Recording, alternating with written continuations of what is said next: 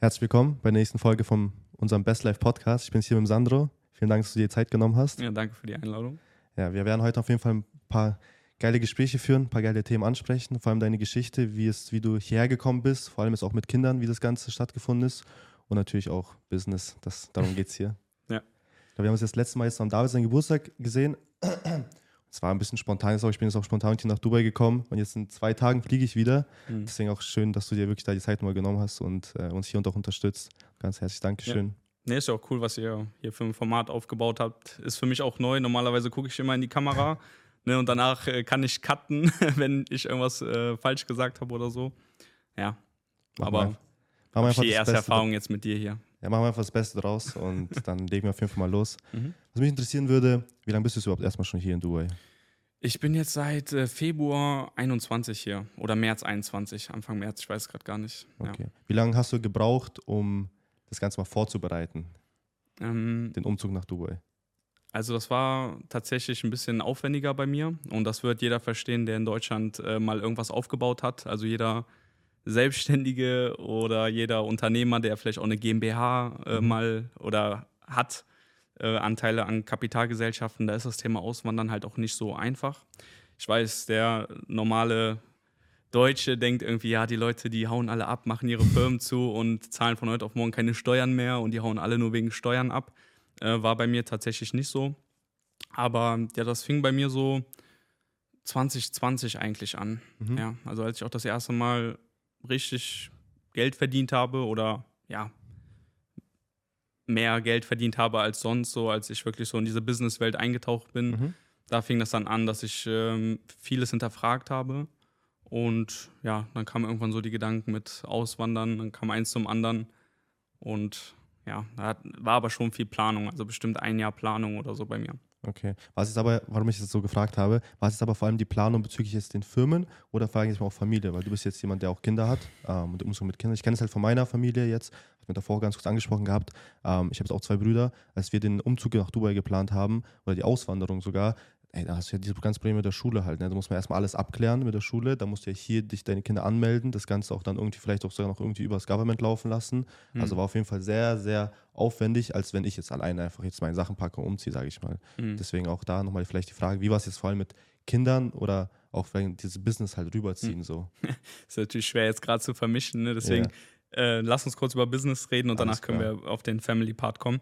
Ähm, wenn man quasi eine GmbH hat, äh, mhm. äh, so wie ich halt auch hatte, dann muss man sich halt Gedanken machen, wie ist es, wenn ich privat meinen Wohnsitz abmelde, also wenn ich wirklich auswandern möchte.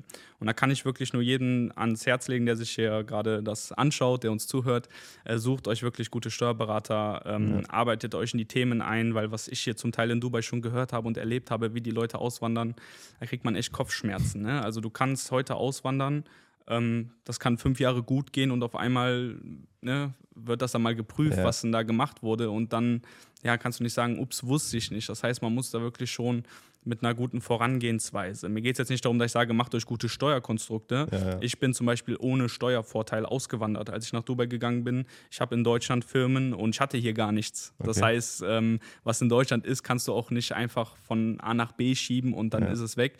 Und ähm, das zum Unternehmer Part. Also ich kann da jetzt gar nicht so viele Infos geben. Ähm, hier und da kriegt man auch mal Nachrichten, wie hast du es gemacht oder so. Aber erstens, ich bin kein Steuerberater. Ich kann vielleicht hier und da mal eine Empfehlung geben, die einen gut beraten haben. Mhm. Aber einfach ein guter Ratschlag von mir. Ähm, nimmt das ernst und äh, haut nicht einfach irgendwie ab, meldet euch ab und denkt, das ist alles Pillepalle. Das zum Unternehmerpart hat ja. auf jeden Fall lang gedauert, da für sich den Weg zu finden, bestimmt, bestimmt, äh, wie ja. du es machst. Ne? Und Family ähm, ich sag mal, das ist natürlich ein krasses Thema. Ähm, vor allem im Internet, wenn Leute da diskutieren, ich meine, die kennen einen ja gar nicht. Ne? Ja. Also ich habe jetzt ein paar hunderte Videos gemacht die letzten Jahre. Okay. Kannst trotzdem nicht behaupten, dass du mich äh, kennst oder geschweige denn mein Privatleben, ja, ja. Familie und so weiter. Und ähm, mein Sohn war zwei, meine Tochter war eins. Das heißt, wir sind wirklich mit kleinen Kindern halt äh, ausgewandert. Mhm. Und da ist das alles nochmal ein anderes Thema. Ne? Also wir haben es jetzt auch mitbekommen von Leuten, das reicht schon, wenn die Kinder fünf, sechs sind. Das ist deutlich schwieriger, okay. weil die natürlich ein ganz anderes Umfeld haben. Ja. Ne? Also wenn du ein Kind, was eins ist oder zwei, ja, ne? Mama und Papa ist den ganzen Tag da, dann, dann geht das schon so, der Alltag, der dann kommt. Ne? Und ähm, die Entscheidung, die man dann natürlich treffen muss. Und äh, das ist natürlich auch Thema. Also es melden sich viele bei mir oder auch bei meiner Frau bei mhm. Instagram, weil die halt sehen, Dubai ausgewandert ja. und meine Frau ist jetzt nicht irgendwie eine Influencerin oder so, sondern ne, ganz normal. Und dann kommen da halt schon mal gerne normale Nachrichten auch von, weiß ich nicht, Leuten, die halt auswandern wollen, mhm. Unternehmern, mhm. keine Ahnung.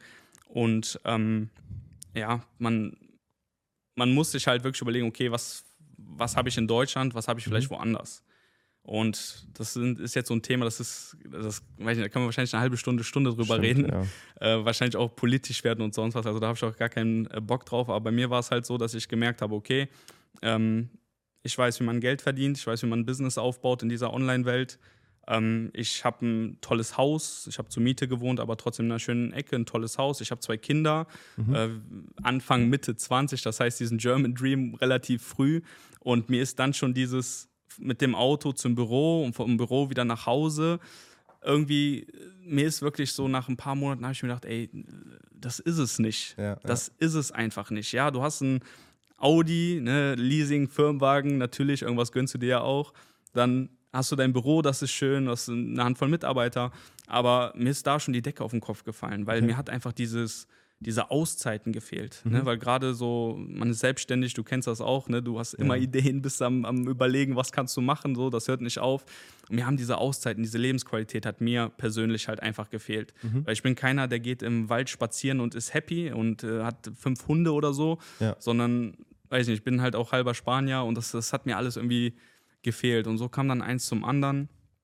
Ähm, natürlich auch äh, Deutschland an sich ist ein schwieriges Thema. Wie gesagt, ich möchte nicht politisch werden, aber ich saß da halt und habe mir gedacht, okay, wie sieht die Welt in 10, 15 Jahren aus? Und ähm, habe dann daraufhin die Entscheidung für mich äh, getroffen. Ne? Und dann stand bei uns im Raum, wo gehen wir hin? Ähm, ich rede jetzt viel von mir, aber natürlich haben wir zusammen entschieden. Ne? Ja. Und ähm, ja, dann stand Malaga im Raum, also wirklich nach Spanien, weil ich da auch Familie habe. Okay. Und äh, generell als Kind schon immer da war. Also ich fühle mich da wirklich heimisch. Und ähm, haben uns alles angeschaut und letzten Endes sind wir halt erstmal nach Dubai. Ja. Ja, ich glaube, die wichtigste Frage, damit wir das Ganze auch nicht zu groß halten, seid ihr glücklich? War das die richtige Entscheidung? Also, ich glaube, ein Problem, was äh, alle Auswandererfamilien haben, gerade wenn du Kinder hast, ist halt einfach dieses, ähm, machst du gerade das Richtige? Genau. Ne, weil natürlich äh, unsere Eltern, also hab das, wir haben das Glück, dass wir unsere Eltern noch haben, das ist ja erstmal ja, ganz ja. wichtig. Man weiß natürlich schon, dass das hart ist. Ja, mhm. gerade auch, ähm, weil bei uns halt gute Verhältnisse sind und man hat auch alles nah beieinander. Das heißt, man würde nicht irgendwie fünf Stunden zur Oma fahren oder so, sondern es ja, wären ja. wirklich 20 Minuten, 10 Minuten. Das fehlt schon. Das heißt, äh, das wirst du auch nicht los. Also wenn du gute Verhältnisse in der Familie halt hast und du wanderst aus, das ist immer, ne? mhm. die Oma oder dies, das, ne? ist schwierig. Und das stellen sich halt alle Familien. Aber auf der anderen Seite, wenn man jetzt mal diesen das halt weglässt, mhm. war es schon die richtige Entscheidung. Allein okay. was, was die Lebenserfahrung anging, ähm, diesen Schritt mal zu machen, auszuwandern. Ja. Und ähm, der Alltag auch. Also wir waren jetzt auch wieder sechs Wochen in Deutschland und ich weiß nicht, es ist vom Umfeld her mittlerweile auch so, ich sehe die Unzufriedenheit bei allen ja. so gefühlt. Und ähm, das, das steckt ja auch an. Also mhm. hier in Dubai, ich schaue mir keine deutschen Nachrichten an. Ja ich bin sechs Wochen in Deutschland, ich habe jeden Tag Nachrichten, ich bin ein anderer Mensch. So. Ich weiß genau, was du meinst. Ich bin keiner, der sagt, Deutschland ist alles, alles Kacke oder so. Nee. Mir tut das eigentlich weh, weil ich hätte uns Klar. alle gerne lieber in Deutschland sitzen, ja, ja. dass wir alle zusammenhalten und da halt unser Ding durchziehen würden. Aber es geht halt irgendwie alles nicht mehr so. Und ja, deswegen, also es war eine gute Entscheidung, das zu machen. Mhm. Ähm, aber man muss sich Zeit geben, wenn man auswandert. Das ist auch so ein Tipp, was ich allen Familien ähm, geben kann. Also wir sind jetzt seit zweieinhalb Jahren hier. So langsam kann man wirklich sagen, okay, wir sind angekommen. Ja. Auch wenn man sich die ganze Zeit fragt, ist es richtig oder nicht, aufgrund der Familie. Aber man muss sich wirklich mal, wenn man die Entscheidung trifft, auszuwandern, egal ob es jetzt auch Dubai oder sonst was ist, einfach mal ein, zwei Jahre wirklich machen. Mhm. Weil das ist wirklich so Phasen. Die Erfahrung muss man mal mitnehmen, ja. so einfach, ja. ja. Was ist jetzt vielleicht auch der Plan? Habt ihr vor, weiter, wollt ihr hier bleiben oder vielleicht sage ich mal auch Zukunftsausblick, wollt ihr irgendwann auch wieder zurück nach Deutschland? Ja, ist auch so, ein, so eine schwierige Frage irgendwie, weil da kommt dann natürlich auch so neues Business, was man gegründet hat, okay. ins Spiel. Ja. Ne? Und ähm, Freunde, ne? das Umfeld, was man sich hier geschaffen hat. Das ja. heißt natürlich, die, jeder, der auswandert, und das, das, kann mir keiner erzählen, stellt sich manchmal die Frage, doch vielleicht Deutschland oder dies oder das. Mhm. Aber auch wenn ich mir so Zahlen anschaue, ja, jetzt gerade ist auch extrem, aber schau dir mal Preise für einen Döner an. So, in Deutschland ein Döner, bei mir in der Stadt 7,50 Euro, 8 Euro. Hier ein Shawarma 3,50 Ja. In Deutschland hast du eine Einkommenssteuer. Wenn du ein Einzelunternehmen hast, bist du bei, sehr schnell bei 42 Prozent. Mhm. Hier in Dubai hast du an sich keine Einkommenssteuer, wenn du jetzt eine Freezone Company und alles hast. Ja. Wo ist das Verhältnis? So, und das sind halt so Dinge, ähm, das regt mich auf. Okay. Und ich habe manchmal das Gefühl, mich regt das mehr auf als den Deutschen selber. der Deutsche regt sich über mich auf, der nach Dubai ab, abhaut, Ja, ja. also der halt Möglichkeiten hat, auszubrechen. Genau, genau, ja. Aber ich reg mich da mehr drüber auf. Deswegen sage ich, mir tut das gut, aus Deutschland weg zu sein, Mhm. weil, weiß ich nicht, ich, ich würde durchdrehen. Ne? Also meine Familie weiß, wie ich so ticke Ja, privat und wenn ich so frei Schnauze rede, ne, das würde ich im Internet jetzt nicht machen. Also ist auch nicht so schlimm, aber du kennst das selber. Ne? Wenn du genau, privat bist, dann redest du halt lockerer und Mhm. sagst halt alles, was du denkst.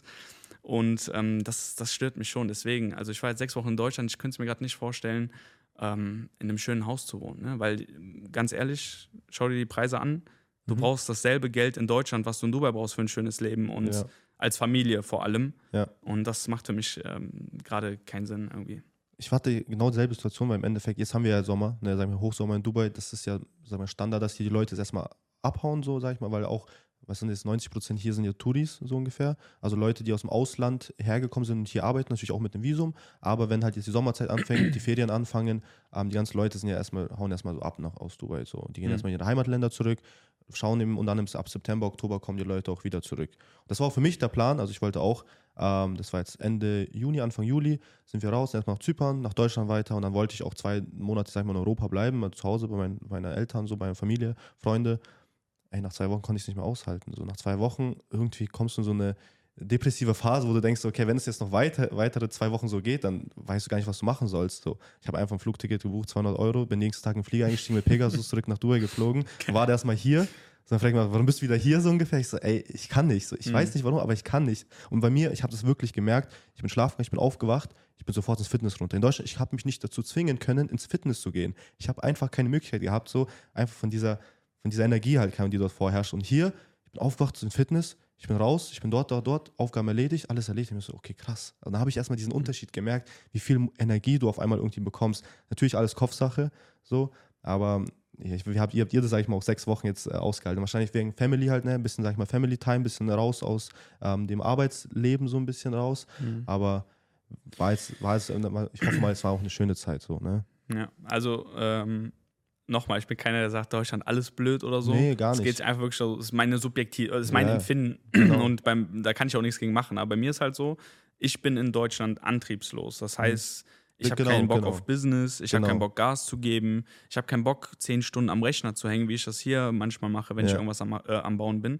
Und das fehlt mir halt persönlich. Mhm. Aber dieses im Garten sitzen, es sind so Mitte 20 Grad, 30 Grad, Families da, Ja. so ein Bierchen, So ein Grill Grillen, ja, ja. Hammer. So, da, da kann mir auch keiner hier in Dubai sagen, es ist Kacke oder äh, äh, äh. Aber es geht halt auch dann wieder um diese generelle Stimmung und das ist halt ansteckend, weil hier in. Dubai, ich hab, habe diese Negativität einfach nicht. Mhm. So, wenn jemand äh, komische Kommentare schreibt im Internet, das wird ausgeblendet, tschüss, das kommt nicht an einen ran oder so. In meinem Umfeld, meine Freunde sind alles, alles vernünftige Leute. Wenn ich merke, da ist jemand uncool, dann tschüss so. Ne? Ja. Und in Deutschland, du bist ausgesetzt dem Ganzen. Du kannst da nichts gegen machen. So. Mhm. Das, das kommt halt und ähm, packt dich halt. Und das ist halt mein Problem, wenn ich zu lange in Deutschland bin. Auch wenn ich dann sehe, was genau abgeht. Viel mehr Nachrichten, viel mehr News, viel mehr Politik und all diese ganzen Themen, was du hier halt einfach nicht hast. Das ist dann das, was mich runterzieht. Aber meine Kinder und äh, meine Frau, solange man eine schöne Unterkunft hat, ist das gar kein Problem, sechs Wochen in Deutschland zu sein. Bei mir ist halt auch Ja, so, klar. nach zwei Wochen, ich wäre am liebsten lieb wieder zu Ja, Hause, ja. ich will an den Computer, ich will arbeiten vernünftig, weil ich weiß nicht, äh, im Internet gibt ja immer diese, diese Helden, die dir irgendwie erzählen, ja, arbeite mit deinem Laptop vom Strand und bla bla bla. So kann doch kein Mensch vernünftig arbeiten, weißt Ja. du? Wenn ich meinen Laptop dabei habe, ja, ich krieg auch alles abgearbeitet, aber ich bin noch viel effizienter im Büro und das, das ist damit das, was mir fehlt, ne? Aber ja, keine Ahnung. Es tut auch immer mal gut, ähm, in Deutschland zu sein, aber es ist, ähm, ja, schwierig. Also ich kann verstehen, dass viele Leute so ähm, schlechte Laune halt auch Mhm. haben. Das dann im Internet bei anderen auszulassen, ist wahrscheinlich der falsche Weg. Aber ähm, ja, Jedem seins, sag ich mal. Ähm, wie, war, wie waren deine Anfänge in Dubai, sag ich mal? Wie war das? Ähm, ihr seid jetzt, sag ich mal, umgezogen, ihr habt das Ganze jetzt hinter euch schon gebracht, ihr seid jetzt hier angekommen. Ich glaube mal, du hast dann auch äh, noch mit Amazon FBA gemacht, oder zu ja. der Zeit? Wie waren so deine Anfänge? So, wie hast du dich so hier eingefunden? Vielleicht hast du sagen, von dem Empfinden jetzt aktuell, wo wir gerade geredet haben, was jetzt das Empfinden ist, so der Vergleich. Wie war es vielleicht am Anfang? So, was hat dich vielleicht viel überrascht? war es schwer für dich oder bist du da schnell auch in dieses Dubai-Leben so reingekommen? Mm, also ich glaube, ich hatte so ein, so ein Mindset-Problem. Okay. Dadurch, wenn du halt, also wie gesagt, E-Commerce ist auch bis heute noch äh, ein Business von mir. Ja. Und äh, durch das Coaching, was ich halt aufgebaut habe, hatte ich halt irgendwie so ein Mindset-Problem, dass ich immer das Gefühl hatte, jemand will von mir was. Das mhm. heißt, wenn ich jetzt einen, jemanden kennenlerne, es geht relativ schnell halt um FBA und lohnt mhm. sich das und kann ich das. Okay. Und dadurch hatte ich halt immer das Gefühl, kann ich überhaupt vernünftige Freundschaften ja. aufbauen. Das ja, heißt, ja. in Dubai, wir waren halt erstmal sehr für uns. Mhm. Ich kannte auch an sich jetzt ähm, niemanden großartig. Natürlich durch äh, die Internetpräsenz, ich kenne sehr viele hier so flüchtig ja, ja. und da schreibt man einmal eine DM ja, und ich genau. weiß ganz genau, okay, ich kann ne, mit vielen Leuten halt mal was trinken gehen und vielleicht entwickelt sich halt eine Freundschaft. Aber das war am Anfang gar nicht so krass, weil wir halt wirklich einfach das äh, Family-Ding erstmal gemacht haben. Ne? Das mhm. heißt, meine Frau, meine äh, zwei Kinder, äh, jeden Tag und ähm, wie war das? Ich, ich kann es dir gar nicht sagen, aber ähm, es war halt sehr chaotisch bei uns mhm. durch die Auswanderung an sich. Also du musst dir vorstellen, wir haben in Deutschland alles verkauft. Ne, viele bringen ja noch Sachen rüber, ja, haben dann hier ja. schon ein Haus und so. Wir haben alles verkauft in Deutschland und sind mit zwölf Koffern rübergekommen. Und wir sind gelandet und wir hatten keine Wohnung. Das heißt, wir haben gesagt, okay, okay. Ne, wir haben zwölf Koffer, wir haben zwei Babys und äh, wir finden schon irgendwas. Weil wir haben ein Jahr vorher haben wir schon mal Urlaub hier gemacht okay. und haben uns quasi alle Wohngebiete angeschaut. Ja. Das heißt, wir waren nicht nur im Busch Khalifa, sondern wir haben uns die ganzen Communities angeschaut. Ja, ja, wir haben uns äh, Wohnungen angeschaut und wussten schon, okay, wo möchten wir hin. Aber wir haben dann gesagt, wir entscheiden uns hier, wenn es soweit ist, weil es ist ja in Dubai relativ entspannt, wenn du eine Wohnung oder ein Haus haben möchtest. Ja, aber so war das dann. Das heißt, die ersten drei Monate waren bei uns halt wirklich äh, Hotel und Chaos. Also wirklich äh, Chaos, sodass wir halt auch ein bisschen, ja, äh, die Schnauze voll hatten, sag mhm. ich mal, wegen auch ähm, bürokratischen Sachen, die hier nicht ganz funktioniert haben am Anfang. Ähm, ja, und dann irgendwann kam Ruhe rein. Dann hatten wir eine Wohnung und. Seid ihr dann direkt nach Marina gezogen? Seid ja. ihr die ganze Zeit in Marina? Also wir haben, seitdem wir hier sind, haben wir dieselbe Wohnung. Es ist äh, nicht üblich in Dubai. Ja. Ne? Die meisten, also eigentlich alle, die wir kennen, sind mindestens einmal umgezogen. Mindestens, ja. Ähm, wir haben tatsächlich die ganze Zeit dieselbe äh, Wohnung. Sehr nice. Sehr nice. Freut mich auf jeden Fall. Ähm, das ist eine geile Geschichte, auch vor allem halt ne, diese ganze, das Persönliche, wie man, man sieht, man sieht sowas halt nicht im Internet. Ne? Man denkt halt alles, ja, alles ist schön, die leben jetzt in Dubai und äh, Pärchen auswandern mit Kindern und haben jetzt das beste Leben, aber so der ist der Hintergrund dahinter, dieser ganze Stress, dieser ganze, alles, was da einfach zusammenhängt, das kriegt man halt nicht mit. Und deswegen ist auch, mhm. sag ich mal, so ein Podcast ab und zu mal auch hilf, äh, hilfreich und Leuten auch mal ein bisschen die Augen zu öffnen. So nicht alles ist äh, super schön und so weiter, sondern alles, man muss auch für die Sache halt arbeiten und Leistung ähm, bringen. Du musst dir vorstellen, um das vielleicht mal kurz zu erzählen, warum hatten wir Stress, ne? Es war jetzt nicht dieses Auswandern an sich. Wir haben super funktioniert ja. als Familie. Du musst ja, dir vorstellen, wir waren in einem kleinen Hotelzimmer, drei Monate lang haben uns auf verschiedene Hotels ja. angeschaut und waren dann mit unseren beiden Kindern die ganze Zeit in einem kleinen Hotel. Das war auch so eine Zeit, werde ich in meinem Leben nicht vergessen, ja. ne? weil auch viel dann am Strand, Pool, ja, ja. Äh, die Kids. Äh, sehr schöne Zeit, aber ähm, bei uns hat was mit den IDs nicht geklappt und ich musste für jedes Anliegen in ein anderes Emirat fahren, weil meine äh, mhm. Company nicht in Dubai ist. Okay. Das heißt, ich musste bei jedem Fehler, was da irgendwie war, anderthalb Stunden hin, anderthalb Stunden zurück. Mhm. Das heißt, ich bin über ein paar Monate verteilt, war ich dazu gezwungen, die ganze Zeit mit dem Auto hin und her zu fahren. Irgendwann hing ich da und dachte mir so, ey, ich kann nicht mehr, so das, das mhm. muss ich jetzt klären. Ja. Ne? Und ähm, das war halt dieser Stress. Aber dann, als wir das geklärt hatten, haben wir einen kurzen Deutschlandurlaub gemacht, waren auch noch mal kurz in Malaga, haben uns okay. da Wohnungen angeschaut, haben überlegt, ah, doch okay, vielleicht okay. hier. Ähm, wie gesagt, weil es war nicht nur Dubai so ja, unbedingt, ja. sondern einfach dieses irgendwo, wo du ein bisschen mehr Lebensqualität hast. Und dann kamen wir aber zurück nach Dubai und dann haben wir gemerkt, ey, jetzt ist Ruhe, jetzt haben wir keinen bürokratischen Stress mehr, ja. wir müssen nichts klären und jetzt können wir langsam mit dem Familienleben normal hier anfangen. Ne? Und dann wurde es auch ruhiger und besser. Sehr nice, sehr nice. Ich würde auch gern ähm, zum, jetzt auch in dem Zusammenhang auch gleich zum Business-Part ein bisschen switchen. Du hast während der ganzen Zeit wahrscheinlich dann Amazon FBA gemacht, ne? Ja. Wie ist es dann, sag ich mal, auch ähm, Beziehungsweise an welchem Punkt erstmal bist du dann vielleicht auch, sag ich mal, Richtung Krypto gegangen? Beziehungsweise an welchem Punkt hast du dich dazu entschieden, zu sagen, okay, ich mache mal dieses F F, äh, Amazon FBA mal so ein bisschen so ein Cut. Ähm, ich schätze mal nicht in der, in der Umzugszeit, sag ich mal, oder Auswanderungszeit, sondern ich glaube, das kam ein bisschen später. Aber wie war so, wie war, wie da, hast du da diese Entscheidung auch getroffen? Hm. Ja, ich glaube, wenn Leute jetzt auf mich aufmerksam werden und die mich vielleicht auch schon von früher ein bisschen kennen, die sind ziemlich verwirrt. Ja. Dass man sich auch gerne die Frage stellt, wie verdient der Junge überhaupt Geld oder ja. was macht er eigentlich? Weil normalerweise du hast ein Unternehmen, machst genau. da irgendwas. Ne? Also, ähm, was so die letzten Jahre anging, ziemlich chaotisch. Ich würde sagen, guter Selbstständiger, schlechter Unternehmer. So würde okay. ich diese Phase von mir aus äh, für mich beurteilen. Das Ding ist halt, ähm, ich habe mich halt 2016 selbstständig gemacht. Okay. So, ich habe vorher großen Außenhandel gelernt. Ähm, irgendwie die Ausbildung geschafft. Dann hatte ich vier verschiedene Jobs, äh, Vertrieb, Vodafone, all sowas. Äh, saß mal im Callcenter für Telekom, äh, mhm. Störungsannahme. Also Leute haben angerufen, hier, mein Internet geht nicht und ich saß dann da und okay. habe halt gesagt, immer, äh, starte mal den Router neu so. und also ich habe das alles halt gemacht und dachte mir dann irgendwann, ey, ich muss was eigenes machen. Mhm. So, ich, ich schaffe das nicht bis zur Rente, es geht nicht. Und ich hatte aber gar keinen Plan, was ich machen soll. Mhm. Also ich war ein ganz normaler Typ, ich war auf der Hauptschule, äh, also ne, nicht studiert, gar nichts, also ganz normal einfach. Und ähm, habe dann irgendwann im Internet geguckt, so Geld verdienen, was kann ich machen? Okay. Und so bin ich halt auf dieses ganze Online-Marketing und so gestoßen. Das war wie gesagt 2016. Mhm. Habe dann mir so Fragen gestellt, wie verdient Google Geld? So, weil jeder nutzt Google, aber wie machen die denn Milliarden und so? Und so bin ich halt auf das Thema Marketing, Online-Marketing, Werbung und so gestoßen. Dann YouTube-Videos geschaut und äh, da waren Jungs, die haben Webseiten gebaut und mhm. damit mhm. ähm, über Amazon Affiliate Geld verdient. Mhm. Und das habe ich dann nachgemacht. Das heißt, ich habe Webseiten gebaut. Meine erste Webseite hieß äh, breakdance-lernen.com, weil okay. ich habe für Breakdance getanzt. Das lag ja. halt nah. Einfach mal so ein Blog und hast nicht gesehen. Und dann habe ich ganz viele von diesen Seiten einfach äh, mhm. gebaut. Und ähm, das hat dann so drei, vier Monate gedauert. Dann habe ich das erste Mal irgendwie so drei Euro über Nacht verdient. Also musst dir vorstellen, viele wollen immer selbstständig sein, ja, aber wer ist denn mal bereit, irgendwie drei Monate etwas zu machen, ohne dass du weißt, ob es Geld abwirft? Ja. Also wer ist bereit, Geld in sich zu investieren, um sich irgendwo Wissen zu kaufen, was zu machen, ohne zu wissen, dass es klappt? Ja. Und das sind halt die wenigsten. Und jetzt, wenn ich sage, ja, ich habe 2016 mal drei, vier Monate dies, das, du musst dir vorstellen, ich war arbeitslos, ich wurde gekündigt vom letzten Arbeitgeber in der Probezeit und saß dann Tag und Nacht am Rechner und habe halt wie ein Verrückter diese Webseiten gebaut. Und nach drei, vier Monaten locke ich mich auf einmal in dieses Amazon Affiliate ein und mhm. sehe, über Nacht habe ich drei Euro verdient. Okay. Ich habe ich hab fast geheult. So. Ich bin ne, zu meiner jetzt Frau, ja. damals Freundin, ich bin eigentlich so, guck mal, Schatz, ich habe drei Euro verdient. Wenn ich 3 Euro verdienen kann, kann ich auch 30 Euro verdienen. Ja, Wenn ich 30 Euro verdienen kann, kann ich auch 300 Euro verdienen. Und so weiter. Und so kam das dann. Das heißt, ich bin von diesem Amazon Affiliate irgendwie dann so auf Amazon FBA, also mhm. so eigene Produkte auf Amazon verkaufen und habe dann 2017 ähm, auch sowas wie ein Coaching quasi gemacht, Videokurse gekauft. Damals war das noch ein bisschen anders. Okay. Und ähm, habe dann mein erstes Produkt gemacht. Das war damals eine Breakdance-Mütze. Vielleicht hast du schon mal gesehen, womit man, womit ja. man sich auf den Kopf drehen kann ne, damit du so einen Headspin äh, machen kannst. Und das war das erste Produkt, was ich in China habe machen lassen. Das heißt, ich habe so eine Mütze gemacht. Äh, ich kann den Einkommen, so müsste ich jetzt genau raussuchen, ja. wahrscheinlich irgendwie so 3 Euro oder so, 2, 3 Euro.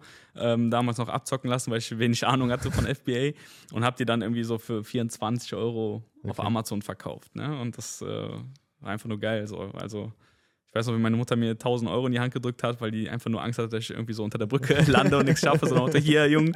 Und ich so, Mama, alles wird gut. Ich, ich habe die Website, ich habe jetzt hier diese Breakdance-Mützen, mach dir keine Sorgen. So. Dein, dein, Sohn macht schon irgendwie Geld. Ne? Und ähm, das hat dann irgendwie direkt gefruchtet, ne? weil ich halt auch das Wissen hatte.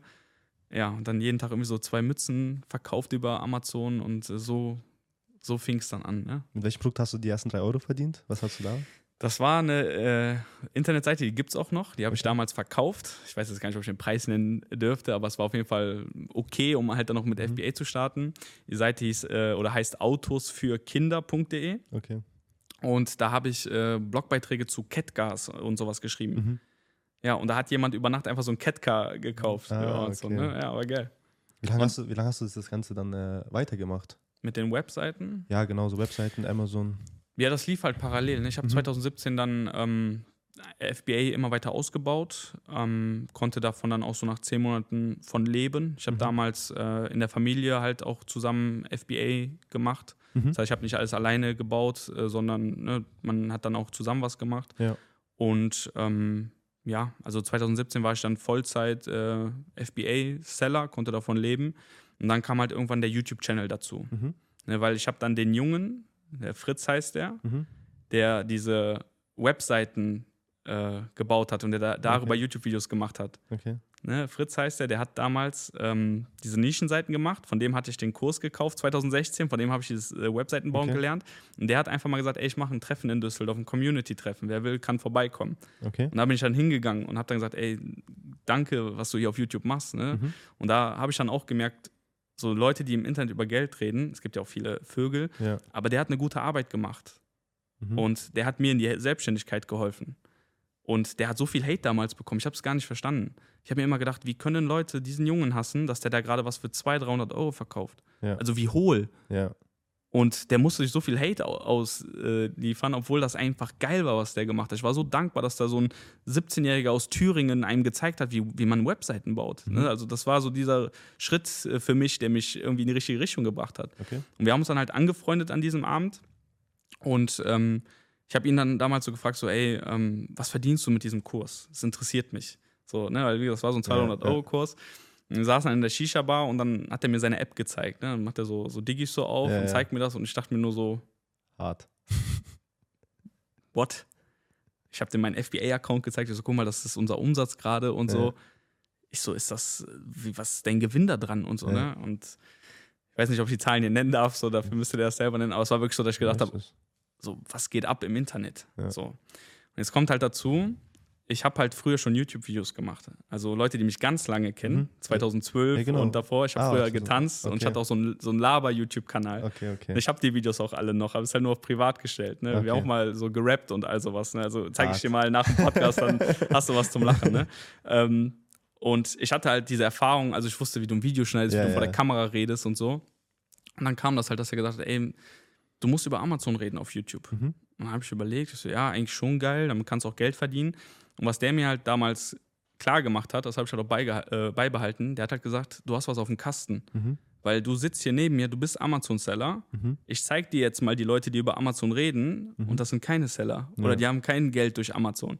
Und das war dann halt so, dass ich gesagt habe, äh, also nicht alle nochmal, es gab schon immer gute auch, ja. aber das war dann so der, der Startschuss für meinen FBA-YouTube-Kanal. Ne? Mhm. Dann habe ich mich ähm, hingesetzt bei meinem Vater auf dem Dachboden und habe einfach mal ein Video gemacht, das heißt ein Jahr Amazon FBA Erfahrungsbericht. Ich habe es gesehen, ja. Ne? Und das war dann äh, quasi so dieser Türöffner in diese Internetwelt, Coaching. Äh, Welt irgendwann. Ja. ist, es, ist es direkt so, weil wenn man jetzt sag ich mal, auch die Aufrufzahlen schaut, ne, das sind ja auch teilweise Millionen von Aufrufen. Ne? Mhm. Also ist es direkt geboomt oder kam das dann erst so ein bisschen später? Ja, du musst dir vorstellen, ich habe meinen YouTube-Kanal schon immer als Funnel gesehen. Okay. Also ich war eigentlich diesen ganzen Online-Marketern äh, mhm. Jahre voraus mit meinem ja. YouTube-Kanal. Äh, heute ist jeder YouTube-Experte. Aber ich habe mir immer gedacht, anstatt einfach nur eine Ad vor einem Video zu schalten, ja. bewerbe ich lieber meinen, meine Videos, die auf ja. dem Kanal sind. Und da, äh, deswegen gibt es halt manche Videos auf meinem YouTube-Kanal, gerade alte, die halt sehr hohe Aufrufzahlen mhm. haben. Ähm, ja, weil so gab es dann immer viele, die gesagt haben, was ist das für ein Scheiß, aber viele, mhm. die auch hängen geblieben sind und die ja. sich dann weitere Videos angeschaut haben, genau. die dann abonniert haben. Also ich bin da so eine andere Strategie gefahren, mhm. um äh, zu wachsen. Aber ja, das war so das Ding. Das heißt, ich habe äh, 2017 dann mit YouTube angefangen im Oktober, November. Im März 2018 dann das erste Mal einen Kurs mhm. gelauncht, einen Online-Kurs, ähm, was auch zu der Zeit einfach der, der geilste Kurs ever war. Also heute habe ich das Selbstbewusstsein, das zu sagen. Ja. Damals war ich mir so, oh, ich will Geld verdienen und ja, irgendwie, ah, haten die Leute. Heute denke ich mir so, ey, ich habe für, für 200, 300 Euro, ja. ich habe ein Produkt aufgebaut, mit dem ich heute noch Geld verdiene. Also ich saß da 2017, habe ein, eine neue Marke, mhm. ein neues Produkt auf Amazon gelauncht, mit dem ich 2023 immer noch scheiße viel Geld verdiene mhm. und habe das für 200 Euro verkauft. Alles, was ich in der Praxis gemacht habe. Wie kann irgendjemand das haten? haten ja. Also, sorry, heute so, ich, ich sehe das mit ganz anderen Augen, ja. Augen so. Ich habe die Erfahrung so. Damals, ich war halt einfach irgendein Junge, der ein bisschen was gemacht hat und coole mhm. Leute kannte. Aber das war dann so der, der Weg. Ne? War erst ein Online-Kurs, dann kam Coaching dazu. Ähm, das andere Business ist dann auch bisschen gegen die Wand gefahren, aber es ist auch ein bisschen äh, Drama-Story. Mhm. Also es gab auch mal eine Zeit bei mir, die nicht so schön war auch ähm, mental äh, große Summen an Krediten, die beglichen werden mussten, also weil wirklich ein ganzes Projekt nicht äh, mhm.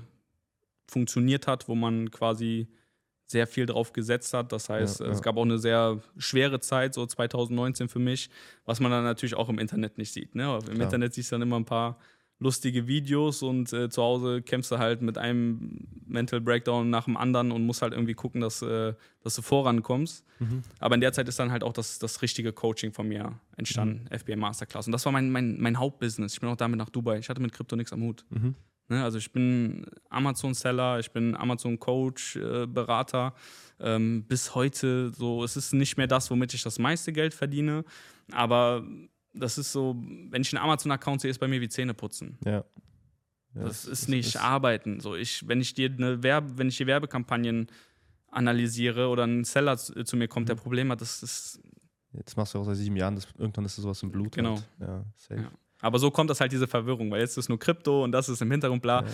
Also das ist halt so das. Äh Aber würdest du, sag ich mal jetzt, ähm, vielleicht für Zuschauer, die jetzt vielleicht auch überlegen, sagen wir, wir haben viele Zuschauer, die relativ jung sind, die möchten gerade Business starten, die möchten irgendwas anfangen, die überlegen sich halt auch gerade noch mit Dropshipping anzufangen, Krypto hier, dies, das, das. Mhm. Würdest du jetzt jemandem empfehlen, noch mit Amazon FBA anzufangen? Hat es noch Potenzial oder sagst du, man muss dann schon irgendwie wirklich ein sehr kreativ sein, sehr krass sein, so in dem Business, um da wirklich nochmal durchzu, durchzukommen, sag ich mal, durch das Ganze? Mhm. Lass mich kurz was zum Dropshipping sagen, weil du hast das gerade so, okay, eingeworfen. Dropshipping funktioniert nicht. Ja. Das ist ganz wichtig. Also gerade diese jungen Leute, die vielleicht nicht so viel Startkapital haben, lasst euch bitte nicht von diesen ganzen Dropshippern irgendwas erzählen. Mhm. Also ich kenne richtige Online-Händler, die Shops betreiben, die auch Hunderttausende in Facebook-Ads mhm. stecken und die haben sogar Probleme, ihre Online-Shops profitabel zu bekommen. Mhm. Dropshipping, ich hab, also Real Talk, ich habe noch nie einen kennengelernt, der seit sechs Jahren Dropshipping macht und vom Dropshipping lebt. Mhm. Ich lerne immer nur Leute kennen, die mal kurz etwas hatten, was gerade funktioniert. Okay. Dann wird dir ein Konto nach dem anderen gesperrt, die fliegen die Kreditkarten um die Ohren, äh, dann ist das nächste Produkt im Hype. Äh, die Produkte dürfen oftmals gar nicht in die EU importiert werden. Dann mhm. hast du mhm. irgendwelche Elektronikartikel oder Cremes oder bla bla bla. Also wenn ich Dropshipping höre, ich kriege wirklich Gänsehaut, weil ich kriege schlechte Laune dabei, weil ich auch okay. weiß, was da zum Teil für Preise für Coachings uns abgerufen ja. werden. Also es ist äh, ganz schwierig. Das einzige Gute, was du da halt lernst, ist so ein bisschen Facebook-Ads schalten und so weiter. Aber das wollte ich einmal kurz äh, loswerden. Und lohnt sich FBA noch? Ähm, ich sag mal so, es ist sehr kapitalintensiv ge äh, geworden mhm. und du hast gerade sehr viele Unternehmer, die halt auf diese Online-Schiene gerade aufspringen. Ne, in den letzten Jahren sind viele Businesses halt kaputt gegangen oder Dinge funktionieren halt nicht mehr. Ja. Und dieser klassische deutsche Mittelstandsunternehmer oder halt auch ein bisschen äh, jünger, die diesen ganzen Online-Zug verpasst haben in den letzten Jahren, die schauen gerade, wie können wir auch noch da mitmischen. Das mhm. heißt, ähm, lohnt sich FBA noch? Ja, auf jeden Fall. Aber ich habe auch kaum noch irgendwie 20-Jährige bei mir im ja. äh, Coaching, weil du brauchst halt sollst mindestens 5.000 bis 7.000 Euro äh, für ein Produkt einplanen und dann musst du ja noch wissen, was du machst. Mhm. Das heißt, ja, Wissen mit Coaching Kapital. und Kap also mit dem Startkapital, das schreckt ja. halt viele ab. Ja. Ne? Aber ähm, ja, ich mache es auch nach wie vor noch und es ist halt so nebenberuflich eigentlich das Beste, was du machen kannst, ne? Mhm. weil FBA ist sehr ähm, Zeit, äh, wie sagt man das, sparend, mhm. ne? weil es, während wir hier gerade sitzen, verkaufen sich meine Produkte auf Amazon. Ja. So, und natürlich muss ich dafür auch aktiv arbeiten, Werbeanzeigen optimieren, Ware hinschicken und so. Aber ich muss jetzt nicht acht Stunden lang an der Theke stehen und Produkte verkaufen. Ne? Das macht Amazon halt. Hast du jetzt auch mitbekommen? Ich glaube, jetzt äh, vor ein paar Tagen ähm, gab es jetzt die Option Shopify Amazon, dass man das ganz verknüpfen kann. Ähm, Gibt es da wieder, hast du schon mitbekommen? Meinst du als Zahlungsanbieter? Ja, du kannst irgendwie Shopify 1 zu 1 direkt mit äh, Amazon direkt verknüpfen. Heißt, wenn du ein Produkt über Shopify verkaufst, also dein Online, äh, deine eigene Online-Webseite, werden die direkt auf Amazon auch gelistet. Achso, ja, vielleicht sind das irgendwie so Schnittstellen ja, genau. oder so, ne? Es wird eine neue Schnittstelle erstellt so, und das halt wie gesagt, mehr Potenzial in den Markt bringt. Ich dachte, vielleicht hast du da irgendwie. Also, guck mal, das ja, Ding ist, ich, ich bin kein Shopify-Experte. Ja, ja. Ne? Ähm, wir sind jetzt gerade, also jetzt gerade geht der erste Online-Shop von mir mhm. live. Okay. So, ne? Weil meine Frau das in die Wege geleitet hat auch. Aber ich, ich mag nur dieses Thema Dropshipping halt einfach nicht, ja. so, weil ich kenne, wenn du selber in der Coaching-Branche bist, mhm. so du kennst viele Stories und ja. was im Hintergrund so abgeht und ich, boah, ich krieg zu viel davon. Es ist auch immer derselbe Verschnitt. Es ist immer dieses, ich buche mir einen Mietwagen, fahre durch Dubai, mache einen auf Erfolg und ziehe die Leute an. Das ist so dieses äh, Andrew Tate, äh, weiß ich nicht, aus dem Dorf so gefühlt. Ne? Ja. Das, ich krieg da schlechte Laune. Okay. Aber sehr, also du bist auch, sag ich mal, die erstmal, die ich jetzt auch so im näheren Umfeld kenne, die Amazon FBA macht. Ich hatte das auch so vor auch nie wirklich auf dem Schirm, muss ich auch ehrlich dazu sagen. Ich kenne halt, man kennt halt diese ganze E-Commerce und so weiter, aber jetzt wirklich Amazon FBA wirklich noch nie viel davon so weiter mitbekommen. Das war auch für mich auch sehr interessant. Also danke mal für die Infos. So, dass man, ist auch einfach interessant, weil wirklich viele Leute auch teilweise zu mir kommen, auch weil die halt, sag ich mal, auch meine Altersgruppe sind, fragen mhm. mich, ey, ich will jetzt auch endlich raus, ich will das, ich will irgendwas anfangen, was soll ich machen? Soll ich in Krypto investieren? Sag ich dann auch, Bruder, lass mal kurz noch diese Krypto so bis 2024, warte noch mal ein bisschen so, weil das ist halt so eine, so eine Sache halt, äh, was, mit was sollen die jetzt halt anfangen, so ungefähr. Hm. So, vielleicht hast du da dann, oder wir kommen später vielleicht nochmal kurz auf, den, auf diesen Tipp, so mit was sollten junge Leute, sag ich mal, anfangen, jetzt, äh, was für ein Business sollten die starten, du als jemand, der jetzt auch sagen, verschiedene Sachen auch ausprobiert hat oder auch schon erfolgreich, sag ich mal, auch beendet hat, ähm, ist auch vielleicht dann die Frage, wie hast du dann auch Amazon sag ich mal, oder wo hast du den Punkt gesetzt, okay, Amazon, das ist jetzt, ähm, das ist jetzt, äh, habe ich erfolgreich abgeschlossen und äh, Krypto. Ich glaube mal auch, soweit ich dich kenne, ist ein bisschen so hobbymäßig Gaming das Ganze irgendwie gestartet worden. Ich glaube, von da bist du ein bisschen so Richtung Krypto äh, rüber geswitcht. Ja, du musst dir vorstellen, ähm, jetzt auch wieder was Privates. Ich bin ein ziemlich äh, schlimmer Kopfmensch. Ich mhm. habe immer sehr krasse Ups, ich habe aber auch sehr krasse Downs. Mhm. Und mir fällt es schwer, mich als Coach zu identifizieren im Internet. Okay. So, weil nochmal diese Branche an sich ist ähm, für den Arsch. Also ich will jetzt hier nicht sagen, alle sind für den Arsch, aber ja. wie da Geld verdient wird zum Teil, äh, ist es eine Katastrophe. Und ich will, alles, was ich mache, ich habe immer gute Absichten. Ich will, mhm. dass, dass jeder, dass ich mit jedem gut bin. Ja. Das ist einfach so, so ein Ding von mir. Und mir macht das keinen Spaß, ähm, Geld dafür zu nehmen, um den Leuten was beizubringen, was ich kann. Mhm. Am liebsten würde ich einfach sagen, ey, ich helfe dir, so, ja. du hast Feuer. Aber so funktioniert das nicht. Was, was nichts kostet, ist auch nichts wert. So, du ja. kannst Leuten, ich kann Leuten jetzt in mein Coaching lassen, die würden es nicht durchziehen und so. Weißt du, du musst auch in dich selber investieren können. Du musst diesen Mindset-Shift einfach haben. So, ja. Aber mir fiel das schwer, mich mit meinem Business zu identifizieren. Und wenn du selber das Gesicht bist von deinem Business, mhm. dann ist das noch mal schwieriger. Mhm. Das heißt, ich konnte aus meinem Coaching oder ne, sind wir auch wieder Mindset-Blockade, was weiß ich, aber ich konnte kein richtiges Unternehmen äh, draus bauen, mhm. weil ich A, nicht bereit war, die Preise anzuheben, so wie andere das machen. Mhm. Ja, also ich kann es ganz, ganz offen sagen, mein FBA-Coaching ist zwei Jahre für 6.000 brutto, also 5.000 netto. So, mhm. und dann auf Ratenzahlung bist du, was weiß ich, bei 250 Euro im Monat, auch gerne über zwei Jahre. Und da sage ich mir, das ist das easy wert, wenn du mitziehst und durchziehst. Weil es gibt auch Leute, die geben dasselbe für Zigaretten aus oder Alkohol. So, so, so ja. du musst ein bisschen zurückfahren, damit du, sich dein Leben auch verändern kann. So. Ja. Und ich investiere sehr viel Zeit auch in mein Coaching. Aber um Unternehmen draus zu machen, musst du ein Coaching für mittlerweile für 15.000, 20.000 Euro verkaufen. Und das war bei mir so das Ding, wo ich gesagt habe, das möchte ich nicht, das mache ich nicht mit und das ist es auch nicht wert. Und die Mitbewerber, die dann halt ihre Unter Coaching-Unternehmen da aufbauen. Die verkaufen dann halt äh, ein Coaching, das geht dann nur drei Monate oder sechs Monate für 10.000, 15.000 Euro. Und so kommt es halt, dass da auf irgendwann mal zehn Mitarbeiter sitzen, mhm. weil die halt das alles abgrasen. Das heißt aber nicht, dass die Arbeit gut ist.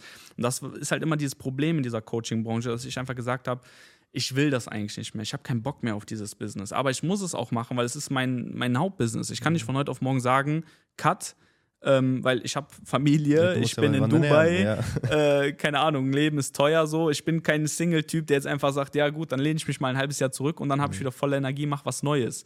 Und so kam ich halt in eine, in eine, Krise, die halt auch in so eine mhm. Abwärtsspirale einfach geführt hat. Ja. Und dann kam irgendwann, muss dir vorstellen, ich hatte mit Krypto nie was am Hut, nie. Ja, genau. So 2021 und mein Cousin schreibt mir zum vierten Mal in meinem Leben, Sandro, kauf Ethereum.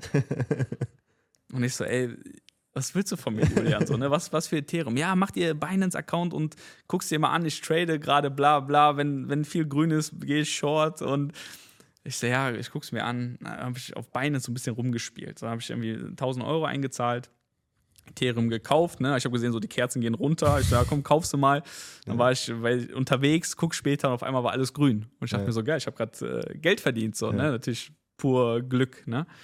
Und dann habe ich gesagt, okay, was, was ist denn Ethereum überhaupt? Und dann habe ich das erste Mal gegoogelt. Und dann war so ein, so ein, so ein Blitzmoment, dass ich gedacht habe, so, ey, ist verrückt, was, wie, konnte das, wie konnte das die ganzen Jahre mhm. an mir vorbeigehen? Mhm. Weil ich war immer so dieses typisch Deutsche, ich lehne alles Neue ab, so, ja, lass mich mal in Ruhe. Ja. Bitcoin, ja, da reden doch alle drüber, lass mich in Ruhe. Ja. Aber ich, ich, wusste gar nicht, was es ist. Mhm. Und das war dann bei mir, dass ich gesagt habe, ey, so Blockchain ist ja mega interessant. Und dann kam halt dieses Thema NFT. Und äh, als ich das halt gelesen habe, ich habe auf einmal wieder so ein Feuer in mir gehabt. Okay. Und ich dachte mir so, keine Ahnung, wie, wie verliebt sein vielleicht, ja, kannst dir vorstellen. So, du, so ne, du siehst dieses Liebe auf den ersten Blick, dieses, oh. Und ich war so voller Dopamine. Zwei Stunden Schlaf haben gereicht, weil ich ja. wirklich die ganze Zeit, ich musste recherchieren, ich musste einsteigen und so kam das halt. Und dann kam halt dieses äh, also als dann ich in das Thema NFTs eingestiegen bin, dann kam noch Metaverse, ne? Und mhm. dann kam, kommt dazu, dass ich äh, meine ganze Jugend WoW-süchtig äh, des mhm. Todes war. Ne? Also jetzt nicht nur ein bisschen, ich spiele WoW, sondern wirklich so ja, in der Schule schlafen, um dann zu Hause ja, vernünftig zu zocken und sowas. Und ich wusste halt, okay, das, das wird die Gaming-Branche verändern. Mhm. Das heißt, das war so mein Mindset. So, es, es, war nicht so dieses, oh, Bitcoin und das, die Banken, äh, mhm. wir werden hier überall verarscht, bla bla. Darum, darum ging es mir gar nicht, sondern es war wirklich dieses, ey, das äh, öffnet komplett neue Türen. Mhm. Es mhm. dauert seine Zeit, aber das wird vieles verändern, weil du quasi zum ersten Mal in der Geschichte der Menschheit etwas Digitales besitzen kannst. Mhm. Und du kannst nur etwas Digitales besitzen, wenn es quasi auf einer dezentralen Blockchain halt ist. Ja. So, wenn ich jetzt einen Server hier habe und da ist meine Webseite drauf und ich verkaufe dir jetzt äh, einen digitalen Skin für ein Spiel, mhm. so, dann fahre ich den Server runter, Server, ist ja. das weg. Ja. Tschüss. Wenn das aber einfach so ein öffentliches Kassenbuch ist, ja, diese Blockchain, nehmen wir Ethereum einfach, ja. und da ist halt dieser Stempel drin, dieser Eintrag, ne, ein NFT, dann mhm. ist der da und der ist da für immer und der ist auch für alle einsehbar. Und das öffnet halt ganz andere Türen. Und mit diesem Mindset und diesen, mit diesen Glücksgefühlen bin ich dann quasi in, in die Welt der Kryptos eingestürzt und habe halt gemerkt, das ist äh, mein Ding. Hier will ich jetzt Gas geben. Und ich habe dann von heute auf den, äh, von einem auf den anderen Tag habe ich auf Instagram gepostet, ey, morgen neuer YouTube-Kanal. Mhm. Kein E-Commerce, nix. Und auf einmal habe ich ein Video hochgeladen mit äh, Crypto-Gaming und was ist ein NFT. Okay. Und dann Leute, ey, bist du verrückt? Was ist los mit dir so? Ne? Was mit dem denn jetzt? Ja, los? und bei mir war einfach so, ey, selbst wenn jetzt alles zusammenbricht, ja. so Coaching bricht weg, ich habe kein Geld mehr und selbst wenn ich zu meiner Mutter ziehen würde mit meinen mhm. Kindern, ist mir egal. Hauptsache, ich habe wieder Feuer. Ja, Feuer ja. oder auch äh, Freude daran, was ja. ich mache. Weil das hatte ich beim Coaching tatsächlich äh, für eine lange Zeit halt verloren. Okay. So. Und so kam der, der Weg zu Krypto, ja. Sehr geil.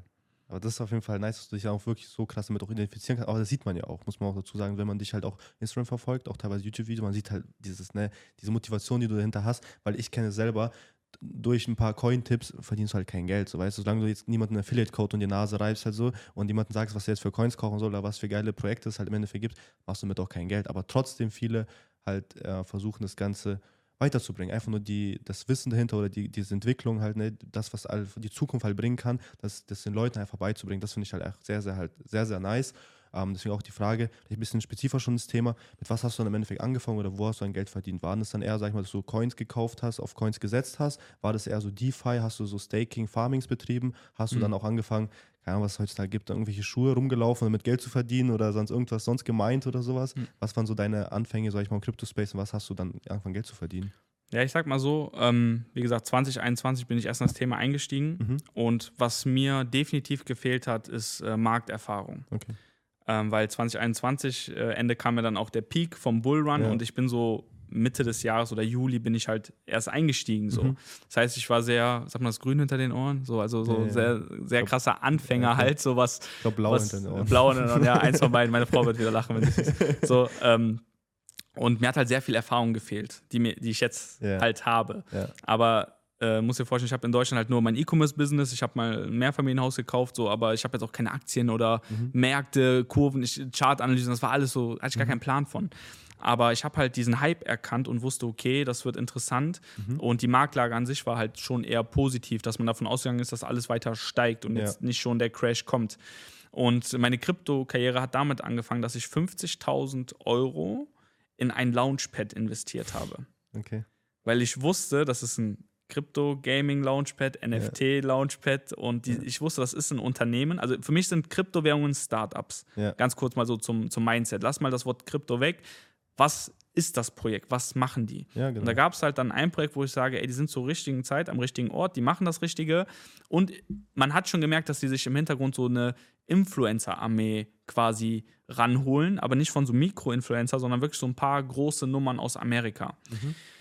Und da habe ich dann 50.000 investiert und ähm, habe dann angefangen, darüber Videos zu machen. So, und jetzt kommt etwas, wo ich halt sagen muss, okay, ähm, würde ich so nicht mehr machen, werde ich auch nicht mehr machen, weil mir damals auch gar nicht bewusst war, wie viele Leute dir irgendwas nachmachen. Mhm.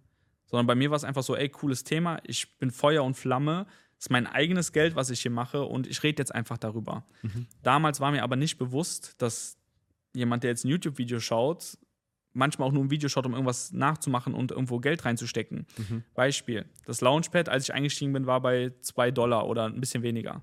Der schaut sich das Video vier, vier Monate später an und der Kurs ist bei 6 Dollar. Mhm und steckt dann Geld rein, wo ich vielleicht gar nicht mehr diese Entscheidung treffen würde. Ja. Und das ist halt diese Gefahr als Krypto-YouTuber, mhm. die mir aber 2021 gar nicht bewusst war, weil eh alles gestiegen ist. Das heißt, diese ganzen riskanten Sachen, die ich gemacht habe, acht haben geklappt, zwei haben nicht geklappt, mhm. aber es war immer mein eigenes Geld. Ja. Und dadurch hat sich halt auch eine coole Community gebildet, aber natürlich auch zum Teil Leute, die dann nicht so im Thema waren und ja. wo du dann halt äh, Geld verloren haben. Die ja. Geld verloren haben oder die halt dich schuldig machen für irgendwas. Ja. Und das, das wurde mir aber auch erst viel, viel später bewusst, was du für eine Verantwortung hast als Finanz-YouTuber. Ich weiß es nicht, weil für mich war es eher so Gaming und diese Summen, die ich halt hatte, die haben bei mir halt gepasst, aber für einen Normalo, der irgendwie hört, 50.000 mhm. stecke ich da rein, wie wirkt das auf den? Ja. Und das habe ich halt erst so jetzt gecheckt, wenn ich mal so reflektiere, ist jetzt auch schon lange vorbei, aber ähm, keine Ahnung, ich habe Sachen gekauft, ich habe ein YouTube-Video gemacht, ich habe gesagt, das kaufe ich jetzt, mhm. äh, weil ich das und das ausgehe und eine Prognose gemacht und dann zwei Monate später hat sich das verfünffacht dann war es so. Mhm. Und davon habe ich halt unglaublich viele Dinge gemacht, weil ich diesen Hype unglaublich geil gespielt habe, diesen Crypto Gaming Metaverse NFT mhm. Run 2021. Ja, und ähm, ja, da wurde schon viel verrückt Geld verdient, aber auch viel verloren natürlich. Ne? Also die, die wenigsten so. sind mit äh, Profit aus dem Bullrun raus. Ja. Wie, wie, was ist aus den 50.000 geworden? Die sind mit Profit wieder raus auch, ja. Okay.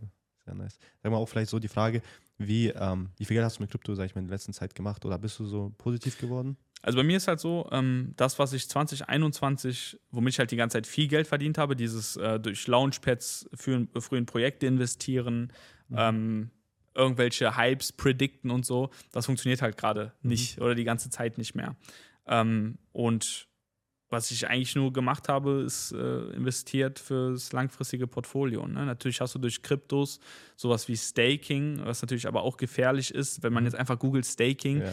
Du musst halt Tokenomics richtig verstehen. Du musst ein Kryptoprojekt richtig analysieren können, mhm. weil Staking, auch wenn das zu viele Rewards sind, dann steckt da immer ein System hinter und da kannst du dann nur Geld verlieren. Mhm. Aber was ich eigentlich die letzten Monate nur gemacht habe, ist investieren fürs langfristige äh, Portfolio. Okay, sehr nice. Also wenig getradet oder Hypes, weil es funktioniert nicht. Natürlich hast du hier und da mal so ein Projekt oder hier auch da mal eine Kooperation durch den YouTube-Kanal. Aber ähm, dadurch, dass wir jetzt halt auch Mission Crypto und Mission Trading gelauncht haben, ähm, hinterfrage ich halt auch meinen mein YouTube-Kanal. Ist ja normal, ja. du reflektierst, ne? Ja, du machst natürlich. Sachen. Ich habe jetzt auch die, seit zwei Monaten kein Video oder so mehr hochgeladen, ja. weil ich mir einfach denke, so, ich weiß gar nicht, wie ich weitermachen will mit Kryptos, ne? Weil ähm, die Leute lieben dich, wenn du wenn ich dir jetzt was sage, was in zwei Wochen auf 10x geht, ja. dann liebst du mich. Ja. Aber ich habe da ja nichts von. Ja, wenn ich jetzt aber etwas sage und es ist gut gemeint und es geht nicht auf, dann bin ich Arschloch für genau. jeden. Und das ist so das, wo ich mir denke, so will ich das? Will mhm. ich das wirklich?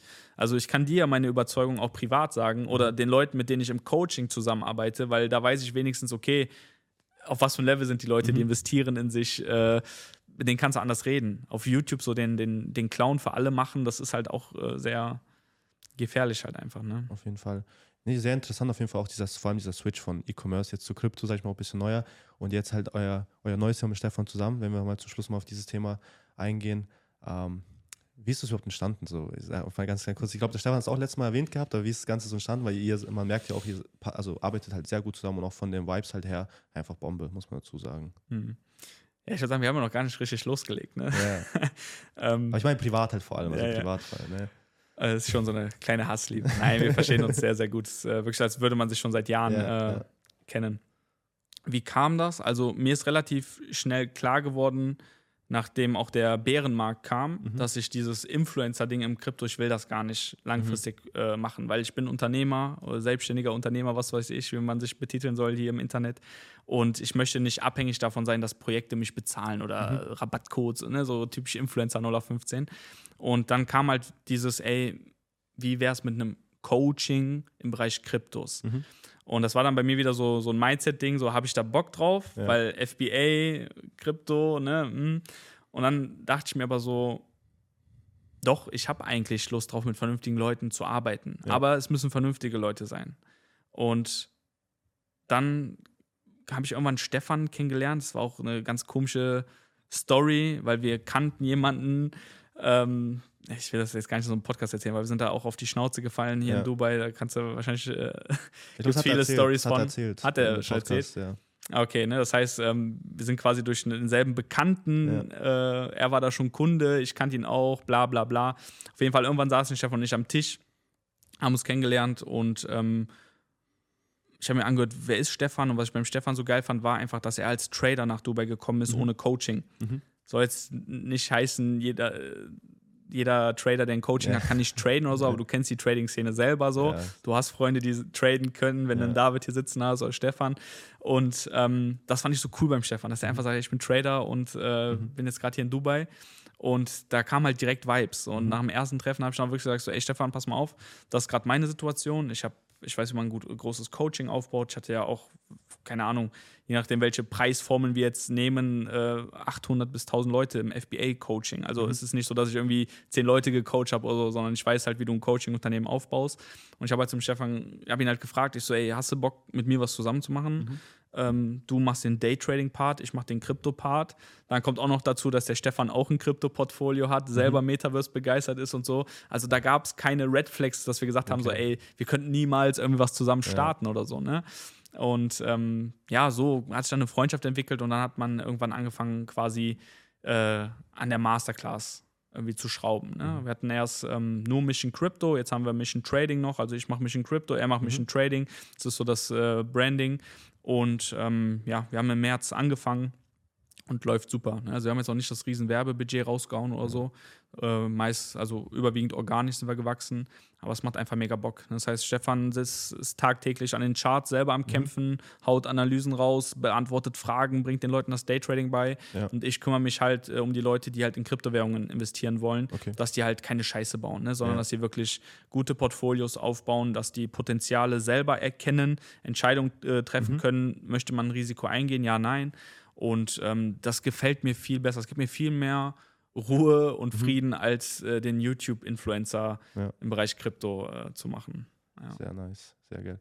Gut, also das war auf jeden Fall interessante Themen, vor allem auch, wie ihr, vor allem die Arbeitsaufteilung zwischen euch ist halt Bombe. Ne? Also er eine halt haut halt wie dieses Daytrading raus, du ein bisschen mhm. auch dieses langfristige Portfolio halt. Das sind halt einfach, passt einfach wunderbar zusammen. Und vielleicht in dem Zusammenhang nochmal einmal die Frage, ähm, was würdest du jemandem empfehlen, der jetzt, sag ich mal, neu im Crypto-Space ist? Ne? Was, was sollte jetzt jemand, der jetzt sagen will, okay, der ist Deutschland, arbeitet gerade noch vielleicht angestellt, will jetzt aber durchstarten so, ähm, vielleicht erstmal, mit welchem Business sollte er anfangen, deiner Meinung nach? So soll er Richtung E-Commerce gehen, Krypto, neuerdings Zukunft? Und ja, erstmal die Frage. Mm, ist schwierig, weil jede Situation ist anders. Ähm, wenn man einen guten Job hat, ja, vielleicht auch schon ein bisschen älter ist, man hat Geld auf Seite man möchte einfach anfangen, irgendwas zu machen, mhm. dann würde ich schon sagen, schaut euch FBA mhm. einfach an. So, weil du hast diese Hürde, dass du Geld investieren musst, aber es ist ein sehr schönes Business. Mhm. So, und äh, da scheißen sich halt viele in die Hose, weil die sagen, oh, ich will kein Geld verlieren, ich will nicht dies, ja, ich will ja. das. Ne, alle, alle träumen immer, ich möchte selbstständig sein, ich möchte auswandern, aber keiner hat die Eier auch mal irgendwie was zu machen, ohne zu wissen, ob es klappt letzten ja. Endes. Ne? Aber das ist, glaube ich, so ein wichtiges Ding, so Mindset an sich. Äh, wenn das Kapital da ist, weil man halt einen guten Job hat und man nebenberuflich irgendwas machen will, auf jeden Fall FBA anschauen, mhm. weil E-Commerce ähm, ist ein Markt, der wächst halt auch noch die nächsten Jahre. Und bei FBA baust du halt eine eigene Marke auf. Das heißt, es hat alles Hand und Fuß äh, von den Prozessen und was du machst. An alle Jüngeren, äh, oder auch Leute, die, nicht jüngere, auch Leute, die einfach kein Startkapital haben, die einfach mhm. sagen, ey, ich habe jetzt keine 10.000 Euro hier liegen, ich will, will, mich trotzdem selbstständig machen.